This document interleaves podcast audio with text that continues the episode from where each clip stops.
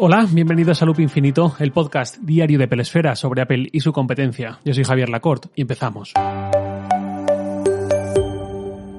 En los últimos días o en las últimas dos tres semanas, sobre todo a raíz del no cargador de los iPhone 12, me han llegado varios mensajes bastante similares. Por un lado, de gente que se pierde un poco con voltajes, potencia y demás, y no sabe qué es mejor para cargar su iPhone o qué necesita, o incluso con qué puede o no puede cargar su iPhone, o qué pasa con MagSafe, o qué es mejor y peor a largo para la salud de la batería, y en general muchas cuestiones sobre la carga de los iPhone. Os leo un mensaje que es un poco resumen de otros. Es de David Tejedo. Me dice, buenas Javier, lo primero, enhorabuena por tu podcast, esperando los 10-15 minutos del lunes. Por otra parte, seré muy rápido, tengo mis cargadores añejos de mis dispositivos Apple, iPhone 6S Plus y 11, iPad mini, iPad Pro de 10,5 pulgadas, Apple Watch. Ahora viene la polémica del cargador y el cable USB-C a Lightning. Bien, me he pasado por las principales tiendas online generalistas y dedicados a la manzana y habrá como dos elevado a pi cargadores, carga rápida sin carga rápida con el famoso Power Delivery. Una disección de este tema sería genial. Mil gracias. Un fuerte abrazo, sigue así. Pues un fuerte abrazo a ti, David, muchas gracias a ti y efectivamente voy a tratar de hacer esa disección del tema. En primer lugar, ¿con qué es mejor cargar un iPhone? Pues como todo en esta vida, depende. Depende de qué es lo que tú priorices y de qué vida útil le estimes a tu iPhone e incluso de qué planes hacer con el iPhone una vez dejes de usarlo, si darlo en herencia o guardarlo en un cajón o venderlo. Voy a decir que hay como tres factores que se combinan entre sí a la hora de escoger método de carga. 1. La comodidad. Partiendo de la base de que lo más cómodo, seguramente, es la carga inalámbrica y lo más incómodo es la de cable tradicional. 2. La velocidad de carga. El iPhone puede necesitar 3 horas para cargarse del 0 al 100% o una hora y media en función del cargador que usemos. Y 3. La durabilidad de la batería. Yo ya dije, eh, mi iPhone 11 Pro, tras 13 meses de uso, tenía la salud de la batería al 87%. Eso significa que la duración máxima de su batería es un 13% inferior a la que tenía el primer día tras sacarlo de la caja. Esta cifra es muy mala, pero la entiendo porque yo no prioricé en absoluto la durabilidad de la batería y eh, la forma de cargar el iPhone también influye. Recapitulando, tres factores, comodidad, velocidad de carga y durabilidad de la batería. En el apartado de comodidad simplemente voy a diferenciar entre los dos métodos de carga, grosso modo, que son inalámbrica y de cable. La inalámbrica es más cómoda, quizás para algunos no, pero creo que en general se aprecia así, pero esta comodidad que ganamos hace que perdamos en los otros dos factores.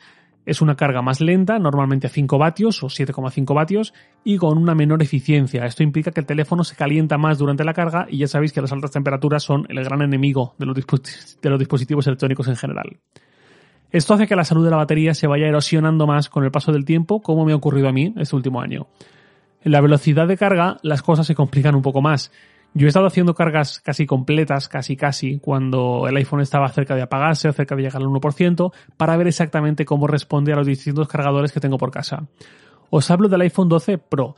Para hacer una carga completa con el cargador mítico de 5 vatios, este es el plano que ha venido en todos los iPhones hasta el 10S, el 10R y el 11. Los 11 Pro ya venían con otro, con el 18 vatios, más gordito y con USB-C. Ese cargador plano tradicional con USB-A requiere pues casi 4 horas para hacer una carga completa de 0 a 100 más o menos. Yo con un poquito más de batería que el 0% estuvo pues eso, más de 3 horas o 3 horas y media, una cosa así, casi 4. Ahora bien, esta carga tan lenta es la mejor para quien quiere que la batería del iPhone le dure lo máximo posible en buen estado. Para toda la gente que se compra un iPhone y sabe que le va a durar 3, 4, 5 años, esto yo diría que es lo idóneo. Sobre todo para la carga nocturna, para dejar el iPhone cargando toda la noche y luego la batería, pues si dura todo el día y no hay que ir haciendo cargas a mitad del día, pues fenomenal. Ese es el modelo perfecto para que el iPhone dure en buen estado, eh, que es la carga más lenta posible. Y además, aquí entra en juego una función de software que está en iOS desde hace un año, que es la carga optimizada. Si activamos esa función, el iPhone va a detectar nuestros patrones de uso, es decir, si todos los días conectamos el cargador a las 12 de la noche y lo desconectamos a las 7 de la mañana, lo que hará es empezar a cargar el iPhone y parar la carga en el 80% y solo terminarla con el 20% restante hasta el 100% justo para cuando sea las 7 y nos vayamos a levantar y quitar el enchufe del iPhone. Esto el que tiene un coche eléctrico lo sabe muy bien. Mantener la batería siempre o siempre que sea posible dentro de la horquilla del 20 y el 80% es idóneo también para preservar su salud en el mejor estado posible a largo plazo. Si nos inclinamos mucho por todos estos cuidados, vamos a perder comodidad. Esto es algo que hay que elegir o buscar equilibrios porque, en mi opinión, ceñirse demasiado a todo esto también resta capacidad de disfrutar del teléfono y estar siempre dándole más vueltas a la carga que a otra cosa. Hay que vivir, ¿no? Esta función es muy recomendable en general, pero si sois de patrones de sueño azarosos porque trabajáis por turnos, por cualquier motivo, lo mismo nos interesa. Os pongo un caso personal. Yo hace justo un año, además de llevar con el iPhone 11 Pro unas pocas semanas, viajaba a Madrid todas las semanas, hacía noche y volvía. Eso significaba que para ir a Madrid yo tenía que levantarme a las 5 menos 10 de la mañana para pues, arrancar, vestirme, etcétera, salir de casa y poder estar en Madrid a las 9 y media de la mañana, una cosa así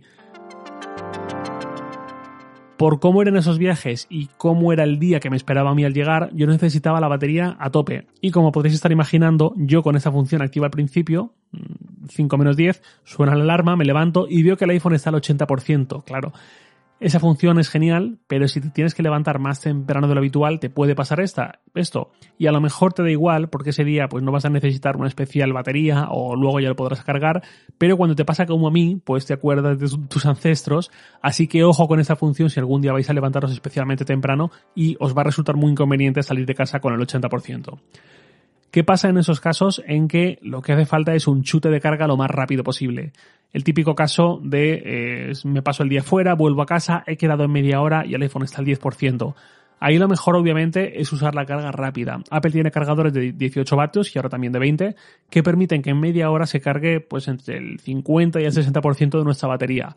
Muy bueno, muy conveniente, pero con un impacto en su salud. Si usáis esto puntualmente cuando realmente os hace falta, no hay ningún problema. Para eso está. El problema viene cuando se usa de forma cotidiana. Ahí quizás no tenga sentido porque se carga más rápido, pero seguramente sin necesidad de esa rapidez y a costa de que la salud de la batería caiga más rápido. La carga rápida es un inventazo, pero hay que aplicarla cuando la situación lo requiere, no por capricho, no de forma habitual.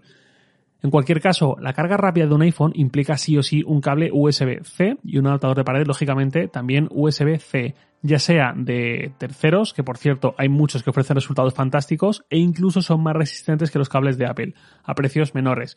Marcas como Anker o eh, Oki, escrito Aukey, o Belkin, yo las recomiendo mucho, mucho. Ahí es importante fijarse en la cantidad de vatios que tenga, la W, y siempre teniendo en cuenta que el iPhone no admite más de unos 20. Lo digo porque si alguien igual coge uno de 60 vatios pensando que el iPhone se le va a cargar en un cuarto de hora, no, no funciona así las cosas. Ese cargador ya puede ser, útil para un iPad o para un Mac, pero en el caso del iPhone es un gasto extra innecesario si solo lo vamos a usar para el iPhone.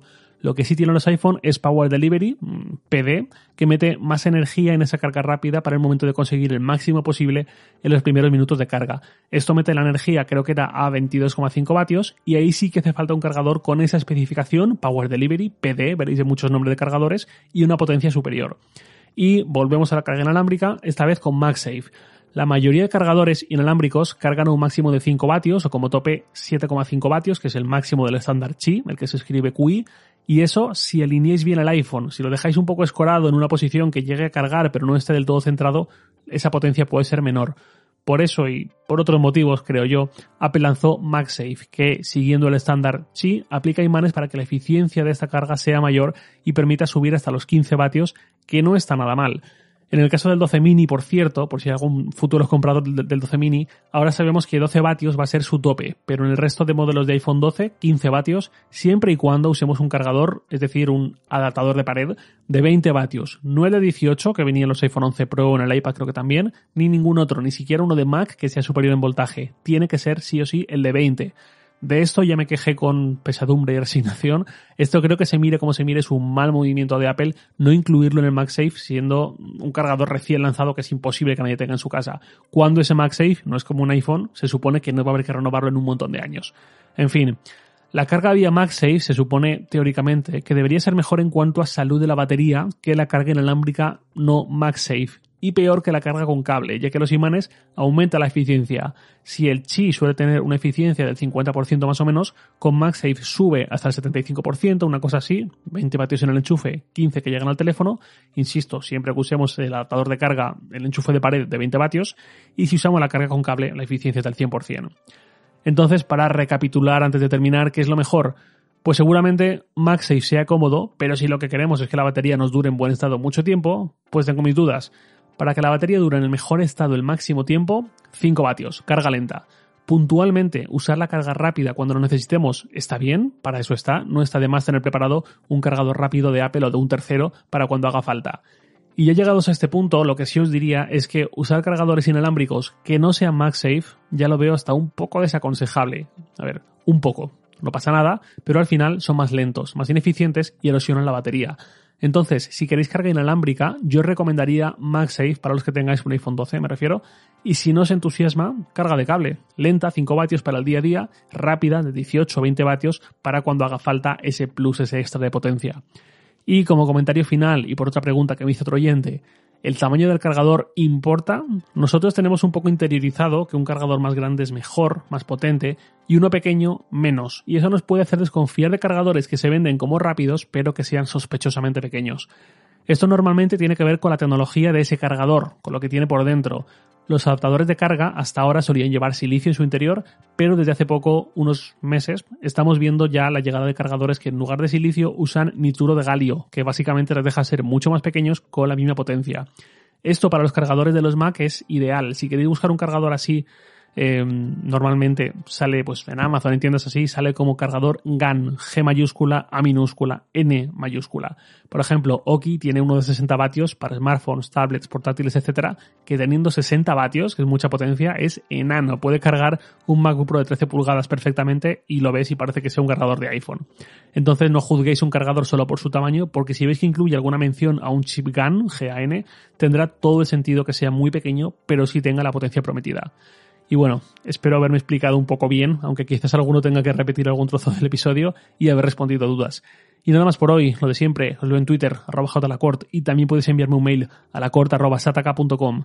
Loop Infinito es un podcast diario de Pelesfera publicado de lunes a viernes a las 7 de la mañana, hora española peninsular, presentado por un servidor Javier Lacort y editado por Santi Araujo. Un abrazo y hasta mañana.